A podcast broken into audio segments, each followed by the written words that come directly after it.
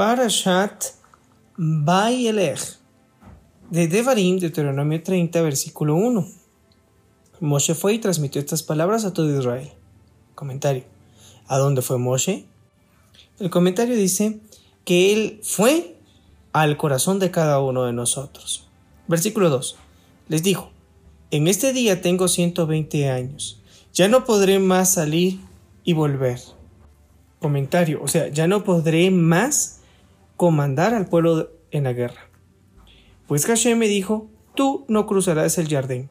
Comentario, en este día, hoy es el día de mi cumpleaños, eh, es el día justamente también en el que Él entrega su vida al Eterno. Y hoy es el día de mi fallecimiento, es lo que se está diciendo aquí. Versículo 3. Hashem Telohim, Él cruzará ante ti, Él destruirá estas naciones ante ti, y tú las tomarás en posesión. Y Joshua cruzará ante ti, o sea, te guiará, tal como ordenara Hashem. Continuamos con Devarim, Deuteronomio 31, versículo 4. Hashem les hará a esos pueblos lo mismo que les hizo a Sihón y a Og, reyes de los Emoritas y a su territorio, a quienes destruyó por completo. Cuando Hashem se los entregue a ustedes, procedan con ellos de acuerdo a todo lo que estipula este mandato que les ordeno. Sean fuertes y valerosos, no teman ni se desanimen ante ellos, pues Hashem Telohim, Él es quien va contigo. No te dejará ni te abandonará. Continuamos con Devarim, Deuteronomio 31, versículo 7. Luego Moshe llamó a Yehoshua y le dijo en presencia de todo Israel, sé fuerte y valeroso. En otras palabras, impone tu autoridad, pues tú eres el líder. En cada generación hay un líder, no dos. Pues tú entrarás con este pueblo a la tierra que Hashem juró a sus ancestros que les entregaría. Tú harás que la tomen en posesión. Y en cuanto a Hashem, Él va delante tuyo. Él estará contigo. No te dejará ni te abandonará. No temas ni te desanimes. Moshe escribió esta Torá y la entregó a los sacerdotes descendientes de Leví, portadores del arca de la alianza de Hashem, y a todos los ancianos sabios de Israel. Continuamos con Devarim, Deuteronomio 31, versículo 10. Entonces Moshe le encomendó lo siguiente. Al cabo de cada periodo de siete años, es decir, después de haber finalizado el año sabático, el Shemitah, comentario, o sea, al comienzo del primer año del próximo ciclo de siete años, ¿qué sería entonces el octavo año respecto del ciclo anterior? En la festividad de Sukkot, es decir, de las cabañas, cuando todo Israel vaya a presentarse ante Hashem Elohim en el lugar que él elija, o sea, en el gran templo de Jerusalén, leerás esta Torah ante todo Israel, para que ellos puedan escuchar. Deberás reunir al pueblo, hombres, mujeres, niños, y al prosélito que vive en tus poblaciones, para que escuchen y aprendan a reverenciar a Hashem Elohim y cumplan todas las palabras de esta Torah. Comentario. El versículo 11 indica Leerás esta Torá ante todo Israel. El versículo 12 comienza, deberás reunir al pueblo. El orden correcto debería de ser de acuerdo a nuestros parámetros de comprensión. Primero, la orden de reunir al pueblo y luego, estando ya el pueblo reunido, leer para ellos la Torah. Sin embargo, el orden de los versículos es el adecuado y la explicación es la siguiente. Lee para ellos la Torah la ley cuya enseñanza es que el pueblo debe reunirse. El hecho de que el pueblo esté unido ya es en sí mismo una manifestación de Torah. Versículo 13. Y así los hijos de ellos, que no saben, escucharán y aprenderán a temer a Hashem Elohim durante toda su vida en la tierra a la que se dirigen cruzando el Jardín, es decir, el Jordán, para tomar en posesión. Continuamos con Devarim 31, Deuteronomio 31, versículo 14. Hashem le dijo a Moshe, en efecto, se acerca el momento de tu fallecimiento. Convoca a Yehoshua y preséntense en la tienda del encuentro. Allí le daré instrucciones. Comentario. o ánimo para la gran tarea que le espera. También se podría interpretar así. Moshe y Joshua fueron y se presentaron en la tienda del encuentro. Hashem apareció en la tienda en la columna de nube. La nube se colocó a la entrada de la tienda. Hashem le dijo a Moshe, mira, estás por yacer con tus ancestros, y este pueblo se levantará y se desviará tras ídolos de las naciones de la tierra a la que el pueblo está por ingresar, y me abandonará, y romperá mi pacto que hicieron con él. Entonces me indignaré contra ellos, los dejaré y les ocultaré mi cara. Comentario. Aparentando desatenderme de su sufrimiento. Ellos serán una presa de sus enemigos y sufrirán muchos males y angustias. Y en aquel día dirán, ¿no será que porque mi Elohim no está conmigo, encuentro estos males? En efecto, yo ocultaré mi semblante en aquel día, por todas las maldades que habría hecho, y por haber ido tras ídolos ajenos. Ahora, escriban este cántico. Deuteronomio 32, versículo 1 al 43. Ahí hay que unirlo, ¿verdad? Continuamos. Para ustedes y enséñelos a los israelitas. Comentario. Hashem ordena a Moshe y a Yoshua que escriban la Torah y la ubiquen al lado del Aarón, el lado del arca sagrada, para que actúe como un recordatorio constante de las raíces de Israel y del inalterable objetivo de su devoción. Aarón tiene que ver con cofre. Ese es su unificado. De aquí se infiere que todo israelita tiene el deber de escribir una Torah, obligación que puede cumplir escribiendo incluso una sola letra, o incluso participando o colaborando del modo de que sea para la escritura de una Torah. Ese es un comentario. Cerramos el mismo. Pónganlo en boca de ellos, hagan que lo memoricen para que este cántico me sirva de testimonio frente a los israelitas. Continuamos con Devarim, Deuteronomio 31, versículo 20.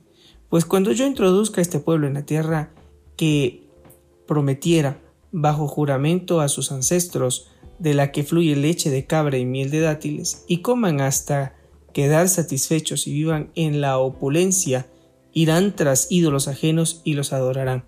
Y a mí me provocarán y anularán mi pacto. Pero cuando les vengan muchos males y angustias, este cántico será testigo contra ellos, de que yo les advertí acerca de todos los males que les acaecería.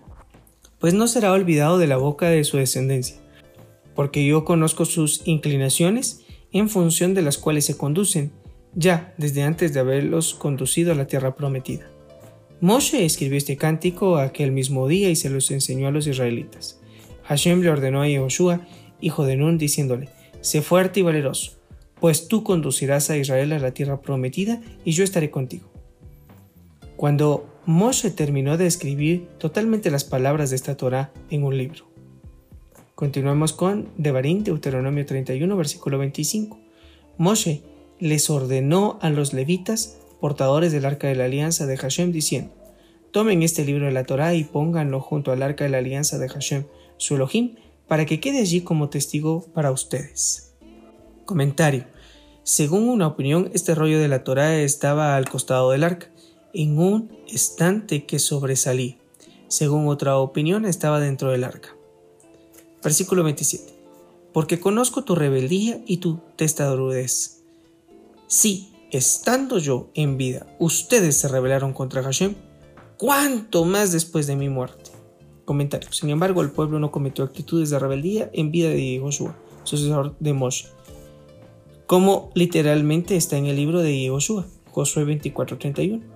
De modo que al decir después de mi fallecimiento, Moisés aludió al fallecimiento de Joshua.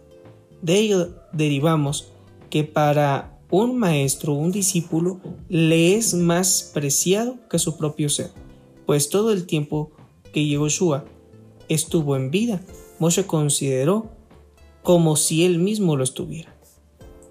Versículo 28. Convoquen a todos los ancianos de sus tribus y a los oficiales, y les diré estas palabras. Invocaré al cielo y a la tierra para que sean testigos contra ellos, pues sé que después de mi muerte se corromperán y se apartarán del sendero que les ordené. En el futuro la desgracia los acosará. Si hacen lo malo a los ojos de Hashem, provocando su ira por medio de sus acciones. Moshe proclamó las palabras de este cántico ante toda la comunidad israelita, hasta su conclusión. Leemos la Haftarah Vayelech, que es la misma que se lee para Haasinu. De Osea, Oseas 14, 2 al 10 y Joel, Joel 2, 11 al 27 y Mija, Miqueas 7, 18 al 20. Osea, Oseas 14. Versículo 2. Vuelve Israel hacia Hashem tu Elohim, porque tropezaste en tu transgresión. Comentario. Es un llamamiento del profeta a los habitantes del reino de Israel. Según otra opinión, es un llamamiento de los habitantes del reino de Judá para evitar que sean destruidos como sus compatriotas de las diez tribus del reino de Israel. Versículo 3. Tomen con ustedes palabras de confesión y vuelvan hacia Hashem. Díganle, perdona toda la transgresión y acepta el bien. O sea, las buenas intenciones. Permite que la confesión de nuestros labios sustituye a los sacrificios. Comentario. El arrepentimiento consta de dos fases básicas. El arrepentimiento por el pasado y la férrea voluntad de encarar un futuro de dignidad. Siendo que Hashem conoce los más íntimos pensamientos de todos los seres, Él no necesita de manifestaciones externas, como los sacrificios, dice el comentario para evaluar las intenciones de cada uno. Por el contrario, en este punto crítico es una buena predisposición lo que en definitiva cuenta. Versículo 4. Ashur, es decir, Asiria, no nos salvará. Ya no montaremos en caballos y no diremos nuestros dioses al trabajo de nuestras manos, porque en ti el huérfano encuentra compasión. Comentario, o sea, no pondremos más nuestra fe en el poderío militar, sino solo en ti. Versículo 5. Yo rectificaré sus desobediencias, los amaré porque sí, pues mi ira se ha apartado ya de ellos. Yo seré para Israel como el rocío, florecerá como un rosal y echará abundantes raíces como los credos de Lebanón, es decir, del Líbano. Sus ramas se extenderán, su gloria será como la del olivo, y su fragancia será como la fragancia de Lebanón. O sea, su prosperidad irá en constante aumento como las ramas de un árbol que se extienden más y más. Su bienestar se renovará sin cesar, siempre estará lozano como las verdes hojas del olivo. Versículo 8. Los que se sentarán a su sombra volverán volverán a su tierra y vivirán al amparo de Hashem. Vivirán como el trigo y florecerán como la vid, y serán famosos como el vino de Lebanón. Efraín dirá, ¿qué necesidad tengo yo de ídolos? Yo le responderé y lo observaré. Le responderé todas sus inquietudes y constantemente lo cuidaré. Soy como un ciprés, siempre verde, tu fruto provendrá de mí. Comentario. Hashem es como un ciprés siempre a disposición de la gente. La copa de un ciprés fresco es de contextura flexible, de modo que fácilmente puede inclinársela hacia la tierra. Similarmente, Hashem, desde sus elevados reinos espirituales, se encuentra disponible para descender al nivel de quien lo requiera para satisfacer sus necesidades materiales y espirituales. Versículo 10. El que sea sabio, que considere estas cosas. El que sea inteligente, que las sepa. Porque rectos son los senderos de Hashem. Los justos andarán en ellos, y los transgresores tropezarán por no conducirse en ellos. Leemos Joel, Joel 2, versículo 11. Hashem emitió su voz de advertencia ante de enviar a su ejército. Sus huestes son numerosas, los que cumplen su palabra son poderosos. El día de Hashem es grande y temible. ¿Quién podrá soportar? Comentario. Hashem advierte al pueblo, por medio de la profecía de Joel, del desastre que les ocurriría si no abandonan sus malas prácticas. Hashem está dispuesto a mandarle su ejército, las langostas devoradoras. Versículo 2. Incluso ahora, después de haber formulado contra Israel el terrible decreto, dice Hashem, vuelvan hacia mí de todo corazón, con ayuno, con llanto de arrepentimiento y con lamentación. Donde reinarán la humildad y la sinceridad, dice un comentario, siempre hay lugar para comenzar de nuevo. Versículo 13. Rompan sus corazones, no sus ropas. En aquellos días se acostumbrarán a rasgar las vestimentas en época de sufrimiento. Y vuelvan hacia Hashem Elohim, porque es bueno y compasivo, tolerante antes de enojarse, sumamente benévolo y renuncia al mal. Comentario, o sea, renuncia a los castigos que decreta. Versículo 14. El que sea consciente de haber transgredido, que vuelva hacia Hashem y se arrepienta y se reconecte con él. Entonces, después de las langostas, vendrá la bendición y se podrá realizar ofrenda minja de harina y de vino para Hashem Elohim de ustedes. Toquen el shofar, trompeta en Sion, decreten ayuno, convoquen asamblea. Comentario. O sea, que la gente se congregue en el Beit Hamikdash lleven a cabo toda esa actividad para inducir a la gente a volver hacia Hashem. Versículo 16. Reúnan al pueblo, llamen a la congregación, convoquen a los ancianos, reúnan a los jóvenes e incluso a los niños de pecho. Que incluso el novio salga de su habitación y la novia del altar nupcial. Comentario, para ir a suplicar que se aparte la plaga. La situación era tan grave que incluso ellos, que normalmente estaban exceptuados del servicio público, debían presentarse en las plegarias para conjurar la plaga. Versículo 17. Entre el hall, es decir, la entrada del santuario, y el altar, que incluso los sacerdotes ministros de Hashem clamen y supliquen a Hashem, Hashem, apiádate de tu pueblo. No hagas que tu heredad sea objeto de humillación no permitas que sean dominados por las naciones. ¿Por qué vas a permitir que las naciones digan irónicamente dónde está el Elohim de ellos? Entonces después de que vuelvan hacia él, Hashem tomará la causa de su tierra y tendrá piedad de su pueblo. Hashem responderá y dirá a su pueblo, miren, les envío trigo, vino y aceite. Ustedes se saciarán de eso y no haré más que sean objeto de humillación entre las naciones. Y apartaré de ustedes al norteño, lo echaré a una tierra árida y desierta, ahogaré su vanguardia en el mar del este y su retaguardia en el mar del oeste. Se pudrirá y apestará, pues causaron un grave daño. Comentario norteño son las langostas que provienen del norte. El mar del este puede ser el Tiberíades o el mar muerto. El mar del oeste es el Mediterráneo. Eran tantas las langostas que cubrían todo el espacio de un mar hasta el otro. Versículo 21. No temas, habitante de la tierra, regocíjate, alégrate, pues Hashem hizo grandes actos de benevolencia. No teman, animales del campo, pues reverdecen los pastos del desierto, los árboles dan su fruto, las higueras y las vides dan su producto. Hijos de acción, regocíjense, alégrense con Hashem Solohim, porque Él les dio a ustedes maestros de rectitud. Comentario. En alusión a los profetas cuya misión es inducir a la gente a ser rectos. Y les dio a ustedes la lluvia, la lluvia temprana y la lluvia tardía.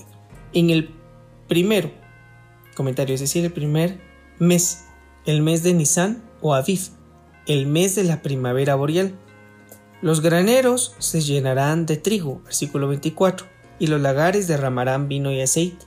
Yo los indemnizaré por los años que perdieron por mi gran ejército de langostas que envié contra ustedes, el árabe, el yelek, el jasil y el gazam, diferentes especies de langostas. Ustedes comerán, se saciarán y alabarán el nombre de Hashem su Elohim, que obró maravillosamente para con ustedes. Nunca más será humillado mi pueblo. Entonces reconocerán que yo me encuentro en medio de Israel y que yo soy Hashem su Elohim y que no hay ningún otro y nunca más será humillado el pueblo. Leemos Mija, Miqueas 7, versículo 18. ¿Quién es como ti o como tú? Hashem, que perdona la iniquidad y pasa por alto la transgresión del remanente de su heredad. O sea, comentario, la transgresión de los que queden de su pueblo cuando venga el Mashiach. Él no mantiene su ira para siempre, pues desea la bondad. Una vez más, se apiadará de nosotros, anulará nuestras transgresiones y arrojará nuestras faltas a las profundidades del mar. Entrega la verdad a Jacob, la bondad a Abraham, como juraste a nuestros ancestros en los días de la antigüedad. Comentario. O sea, cumple tú tu promesa a los patriarcas de entregarles a sus descendientes la tierra de Israel. El nombre de la porción Bayalej significa y fue. Surge la inquietud de quién y a dónde. El texto relata que Moisés, quién fue, y se puede interpretar como que fue el término de la guía de Moisés al pueblo de Israel. Y fue el inicio de otro dirigente que los entraría a la tierra de la promesa.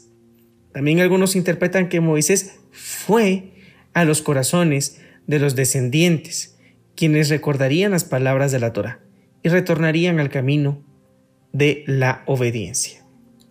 De la vida de Moisés podemos aprender vasto, pero en esta porción se resalta la audacia, la entrega, la paciencia, la perseverancia, la templanza y la mansedumbre. Pero aún así podemos identificar que en su tenacidad Moisés vivió una vida plena. Aprovechó cada segundo de vida, tanto así que hasta el último esfuerzo terminó de escribir una Torah que fue ubicada en el arca del pacto. La muerte nos podrá separar temporalmente de algunas personas, pero nunca disgregarse socialmente. Como Israel, deberíamos trabajar en unidad, pues el conjunto hará la fuerza. El Creador siempre estará con nosotros, nunca nos abandonará.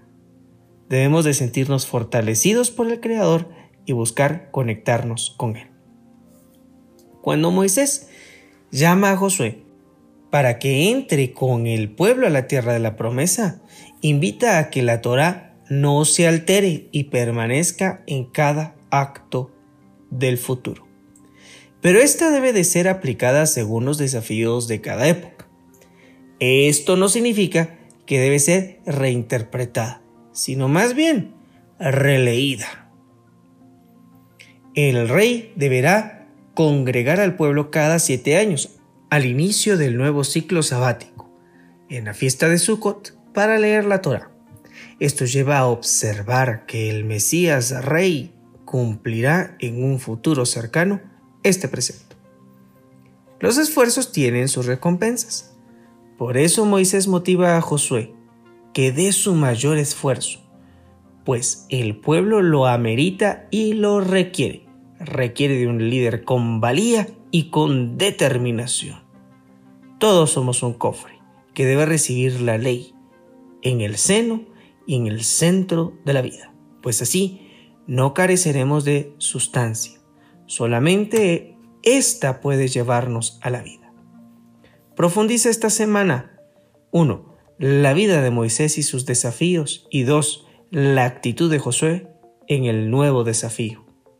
Medita sobre cómo es vivir dignamente. Mi nombre es Juan Carlos Castillo Rodríguez y ha sido un gusto compartir contigo la porción de esta semana. Puedes encontrarnos en nuestras diferentes redes sociales y en nuestro sitio oficial www.shedeur.com. Hasta pronto. Shalom hermanos.